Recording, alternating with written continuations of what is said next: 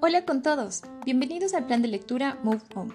Retomamos una vez más esta grandiosa actividad. Recuerda que la lectura te ayuda, entre otras cosas, a ejercitar la mente, estimular tu cerebro y reducir el estrés, lo que será de gran ayuda en estos momentos. El día de hoy tendremos nuestra tercera lectura titulada Steve Jobs, Lecciones de Liderazgo, de Walter Isaacson. Este libro nos describe las claves del liderazgo que convirtieron al creador de Apple, Steve Jobs en uno de los empresarios más exitosos del mundo. Te envío adjunto el PDF del libro para que lo puedas descargar e incluso compartir con tus colegas, amigos y familia.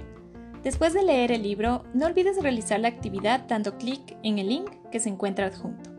Disfruta mucho de esta lectura. ¡Empecemos!